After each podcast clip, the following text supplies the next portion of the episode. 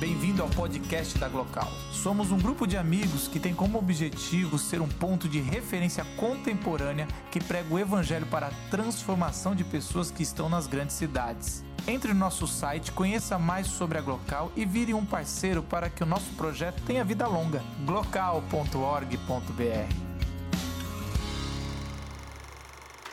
E agora no palco da Glocal, gostaria de apresentar a você, gostaria de apresentar a vocês teólogo, filósofo e passional. Não pode falar outra palavra, né? Que termina com tor. Jonas Madureira.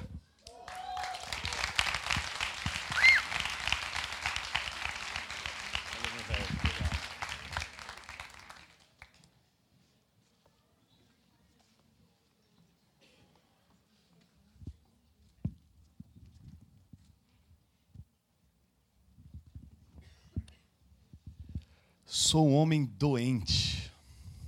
A gente vai falar um pouco sobre isso hoje. Somos doentes. Mas que tipo de doença?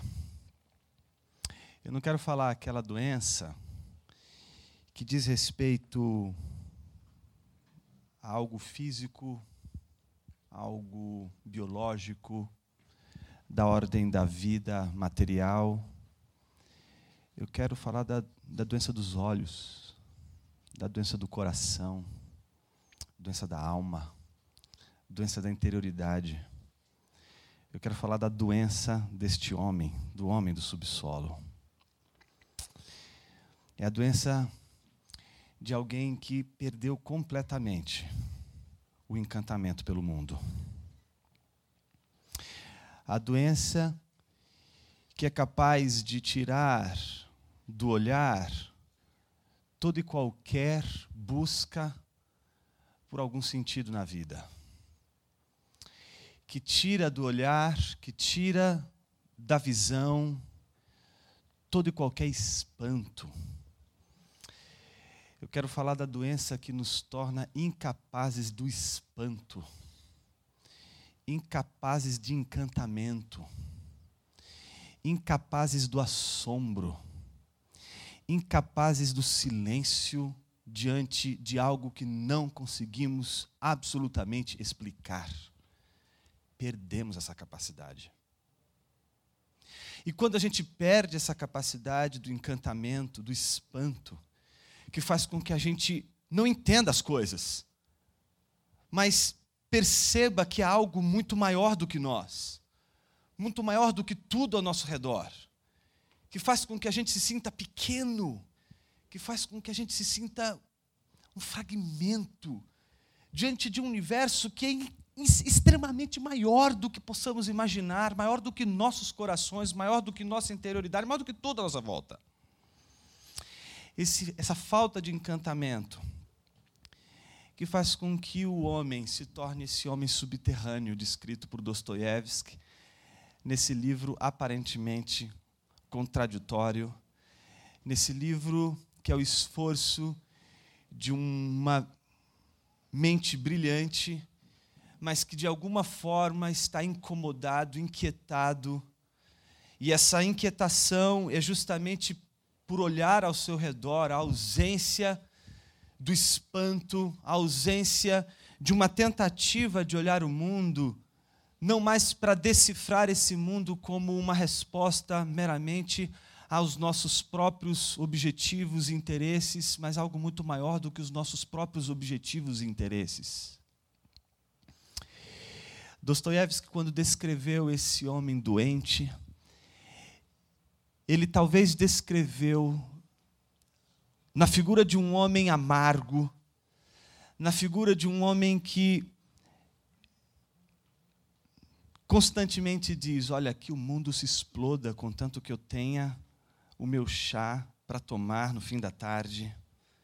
Esse homem desagradável descreveu ali o itinerário daquilo que Nietzsche depois vai chamar de niilismo ou vai considerar como niilismo todo e qualquer movimento de olhar que não se espanta mais, que não se encanta mais, que não tem mais assombro, que não é mais afetado por nada, que não é mais atravessado por algo muito maior, que é algo, algo que seja tempestuoso, algo que tire a ordem, que tire do sentido, que tire do movimento onde as coisas todas estão ordenadas, mas enfim, algo que pudesse explicar aquilo que Dostoiévski não conseguiu em termos conceituais, mas conseguiu descrever na figura desse homem do subsolo. Um homem que poderia facilmente ser entendido como aquele escravo no fundo de uma caverna que foi uma vez liberto e que de repente sai de todo um movimento em que ele está acostumado a olhar para o fundo de uma caverna e achar que só existe naquele mundo subterrâneo uma única maneira de enxergar a vida, uma única maneira de ver o mundo, uma única maneira de viver o mundo, e achar que a única coisa que existe é aquela sombra que aparece no fundo da caverna. De repente descobrir na libertação que ele vivencia um novo mundo, um mundo que opera por trás, um mundo que opera atrás, um mundo que faz com que ele perceba que tudo aquilo que ele enxergou até então como sombra na verdade aponta para algo muito maior do que aquelas sombras. O mundo é um mistério, o mundo é uma história por detrás de outra história. E essa história precisa ser reconhecida, e ele faz um movimento doloroso, porque é isso que acontece quando o prisioneiro se liberta no fundo da caverna e faz um movimento que não estava acostumado a fazer, e o primeiro movimento é um movimento de dor. Ninguém conhece sem dor. Não há conhecimento sem dor. Se você quer encarar a verdade, se você quer abrir o olho, e olhar para além das histórias, as histórias soturnas, as histórias das sombras, você tem que ter coragem para sentir dor e aguentar a dor até o final. E que dor é essa? Não é a dor da ciência, não é a dor do, de você conhecer algo que não mais te espanta, pelo contrário, é a dor do espanto, a dor do encantamento, a dor da ignorância. Essa dor que faz com que aquele que não consegue ter prazer na ignorância, esconder a ignorância e nutrir dessa ignorância escondida uma espécie de repulsa, como se a ignorância não pudesse ser adubo, como se a ignorância não pudesse ser um meio pelo qual o mundo pode ser enxergado de uma outra maneira. Mas quando essa dor é vencida, e o movimento que não se fazia agora se faz, se dá de cara logo com uma luz incrível. E essa luz permite que aquele escravo que estava acostumado só a olhar para as sombras, a viver no fundo de uma, de uma caverna, agora se tornar cego. Agora não é só ignorante, é também cego. E a cegueira não é algo que as pessoas gostam. A gente quer ver, a gente quer enxergar. Mas a libertação começa com a ignorância, começa com a cegueira. E é quando se acostuma com a luz que esse prisioneiro começa a enxergar que existe uma realidade que explica aquelas sombras, que fala muito sobre aquelas sombras. E então, quando ele volta, ele não volta porque ele está ali querendo simplesmente olhar para todos os outros prisioneiros e dizer: Gente, vocês não podem olhar só para essas sombras. A vida não é isso que você está vendo nessa tela na, diante de você. A vida não se reduz a isso. A vida não se reduz ao seu umbigo. A vida não se reduz aos seus prazeres. A vida não se reduz apenas àquilo que você busca como autossatisfação. A vida não se reduz ao seu narcisismo. A vida não se reduz ao amor próprio. A vida não se reduz ao autointeresse. A vida não se esgota por você se engolir todos os dias. Não. Mas não. Esse prisioneiro é diferente. Ele é mau. Ele é doente. E ele não volta para falar nada para ninguém. Ele não volta para libertar ninguém. Ele não volta para dizer nada para ninguém. Sabe por quê? Ele ama o fundo da caverna. Ele volta para o seu lugar e ali se acomoda e volta a assistir às sombras. Porque a maior prisão deste homem das sombras esse homem do subsolo é uma coisa chamada conforto. Talvez a maior prisão das nossas vidas não sejam aquelas que nos amarram, que nos aprisionam com aço, com bronze, ou seja lá o que for. Talvez a maior de todas as nossas prisões seja o nosso conforto.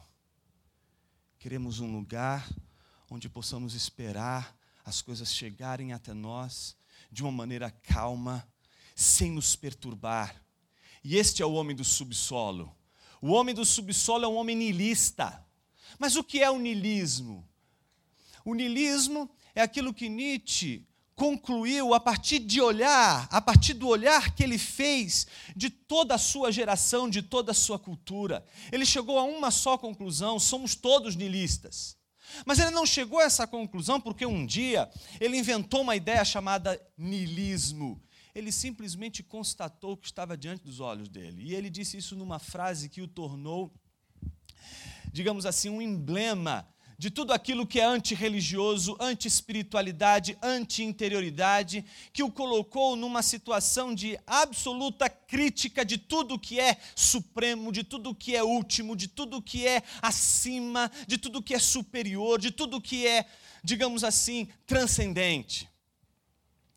A famosa frase: Deus está morto. Muitas pessoas têm raiva de Nietzsche por isso. E alguns religiosos também sentem raiva de Nietzsche por isso. Mas fato é que Nietzsche nunca disse Deus está morto. Primeiro porque ele não matou Deus. Não é? Lá em Berlim diz que tem um, pedaço de um dos muros lá de Berlim que alguém pichou, é? da, seguinte, da seguinte maneira, é? Ah, Deus está morto, aí colocou embaixo, assinado Nietzsche. Aí foram lá embaixo um dia, depois Nietzsche está morto, assinado Deus. É óbvio que Nietzsche não matou Deus.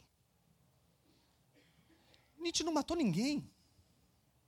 Nietzsche só constatou o que todos tinham feito. Todos tinham se tornado niilistas, porque todos tinham perdido o encantamento.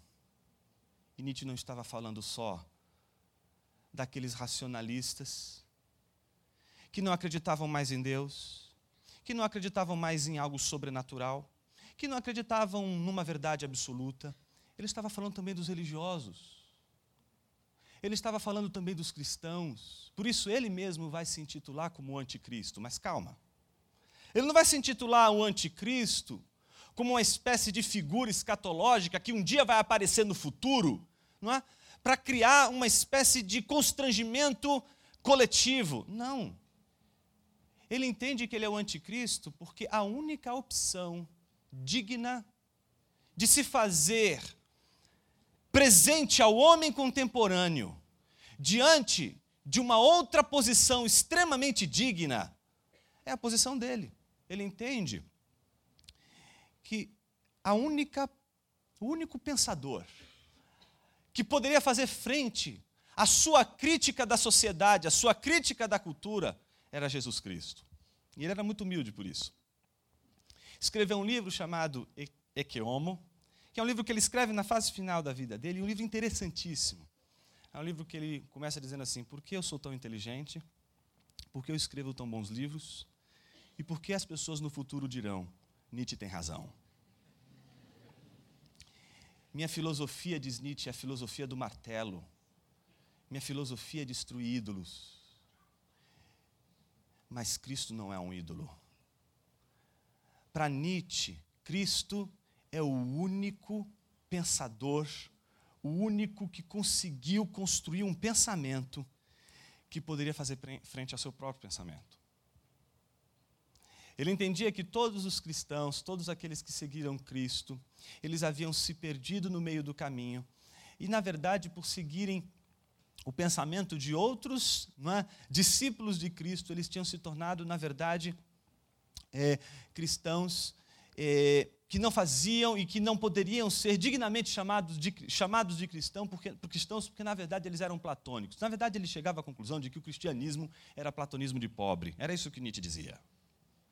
E dizia isso com todas as letras, porque ele está olhando para toda a religiosidade, para todo mundo que ele está vendo, está dizendo o seguinte: não, isso aqui não tem absolutamente nada a ver com Cristo. E por que não tem nada a ver com Cristo? Porque Nietzsche olhava para Cristo e dizia o seguinte: só existem duas possibilidades. Ou você acredita que existe algo supremo, sublime, assustador, assombroso, e que vai dizer para você: melhor é dar do que receber. E que vai dizer a você que o amor, ele é o movimento da doação, da entrega. Ou então, não existe esse amor, não existe essa entrega, não existe esse sublime, não existe esse encantamento. E o que existe é a vontade de potência, é a vontade daqueles que vão superar todos aqueles que se encontram diante dele como concorrentes não só do seu poder, mas da sua própria felicidade. Por isso você vai ver de um lado Nietzsche dizendo: se Cristo está dizendo dê a sua outra face, no meu caso, a coisa vai ser diferente. Não é de outra face, não. Se você bater em mim, você se prepare, porque eu vou levantar um exército contra você.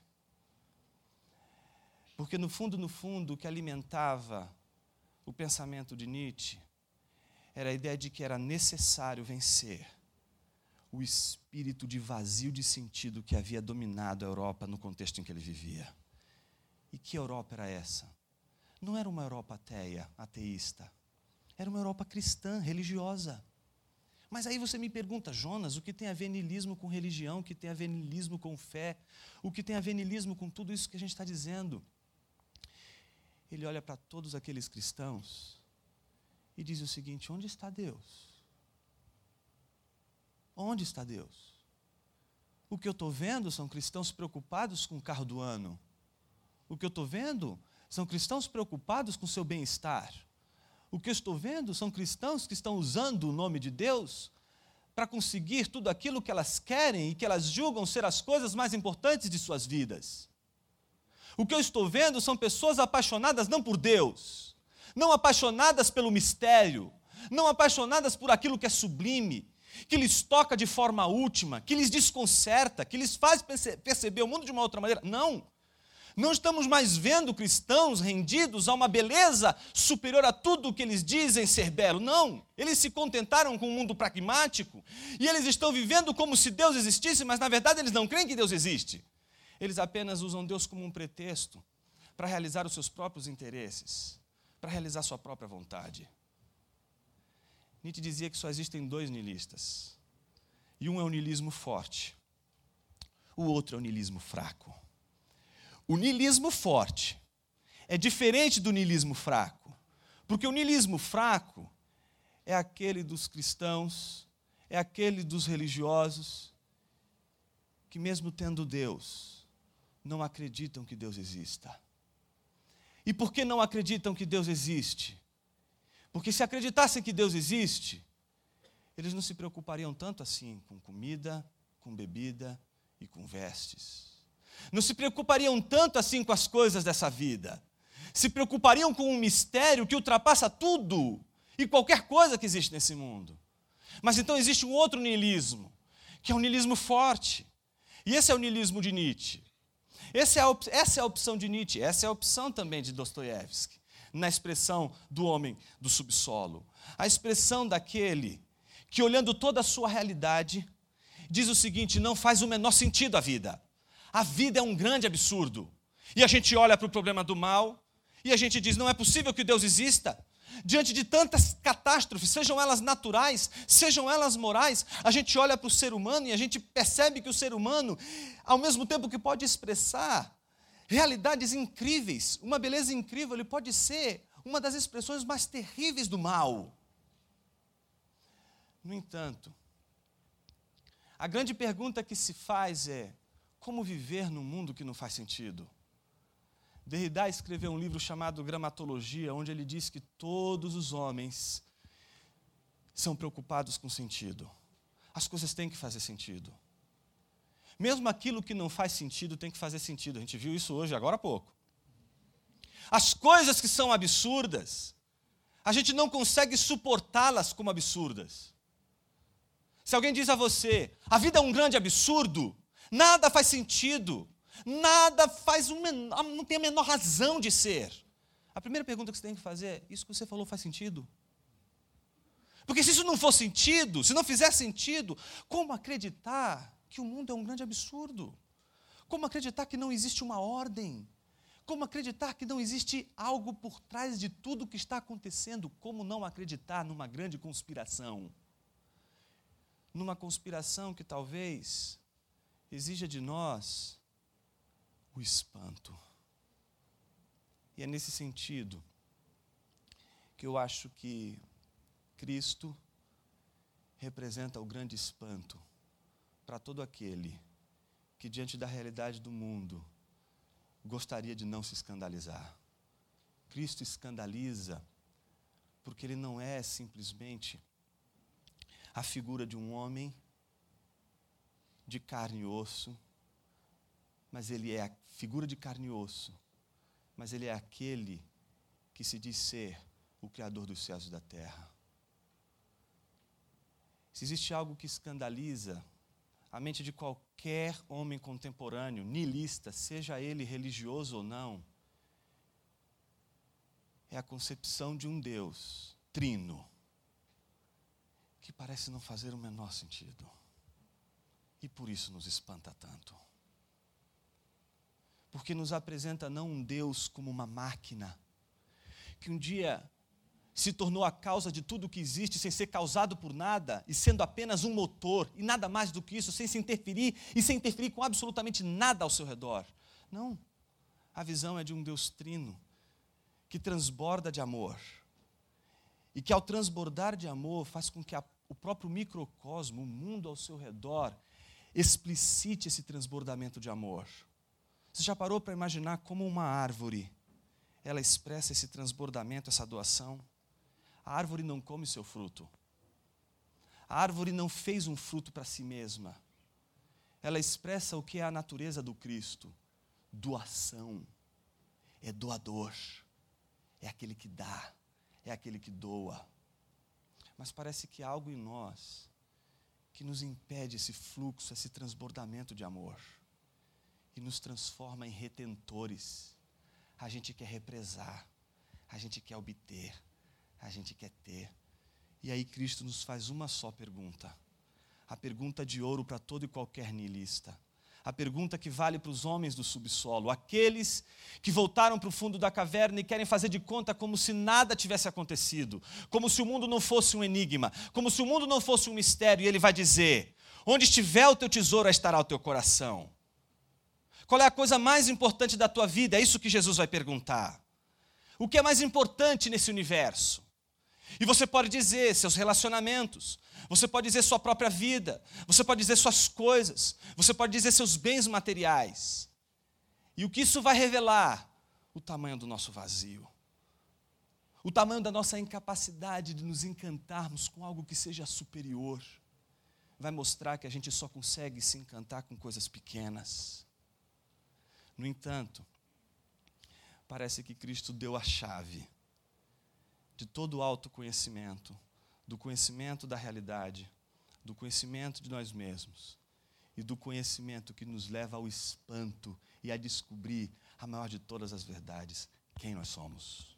Ele nos disse isso. E eu acho que Nietzsche tinha razão.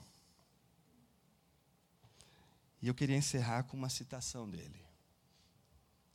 Ele tinha muita razão quando ele disse isso, no livro chamado Genealogia da Moral. Ele abre o livro dizendo: Nós, homens do conhecimento, não nos conhecemos de nós mesmos. Somos desconhecidos. E não sem motivo. Nunca nos procuramos. Como poderia acontecer que um dia nos encontrássemos? Com razão Alguém disse: Onde estiver o teu tesouro, aí estará o teu coração. Minha pergunta para você hoje é uma só: Onde está o teu tesouro? O teu tesouro está em algo que você pode perder? O teu tesouro está em algo que você pode controlar? O teu tesouro está sob o seu domínio, ou esse tesouro é maior do que você? Por que ter o controle? Para que ter o controle? Por que não se lançar numa tempestade que você não conhece? E se espantar com essa tempestade que pode mudar de uma vez por todas. Talvez não o teu rosto, mas a tua maneira de enxergar. E fazer com que você enxergue, não talvez apenas o teu rosto, mas o rosto. Que vai fazer talvez você olhar para quem você ama e não ver nessa pessoa um objeto, mas um rosto. E ao ver um rosto, não vai mais querer usar para si mesmo, como alguém que só quer usar para si aquilo que lhe satisfaz, mas ao ver o rosto, descobrir que esse encantamento te leva não mais a, a obter, mas a doar, a se entregar. Talvez hoje o que mais a gente precise, no contexto que a gente vive hoje, não é de controle, não é de controlar, mas de ser controlado. E qual é o nosso medo? Quem está no controle? Quem está no controle? A última imagem que o homem do subsolo oferece é uma imagem curiosa. É a imagem de um homem que corre com todas as suas forças em direção a um muro. E ele é, ele é irracional. Porque ele vê o muro na frente. E ele sabe que esse muro não vai sair do lugar. E ele enfia a cabeça nesse muro.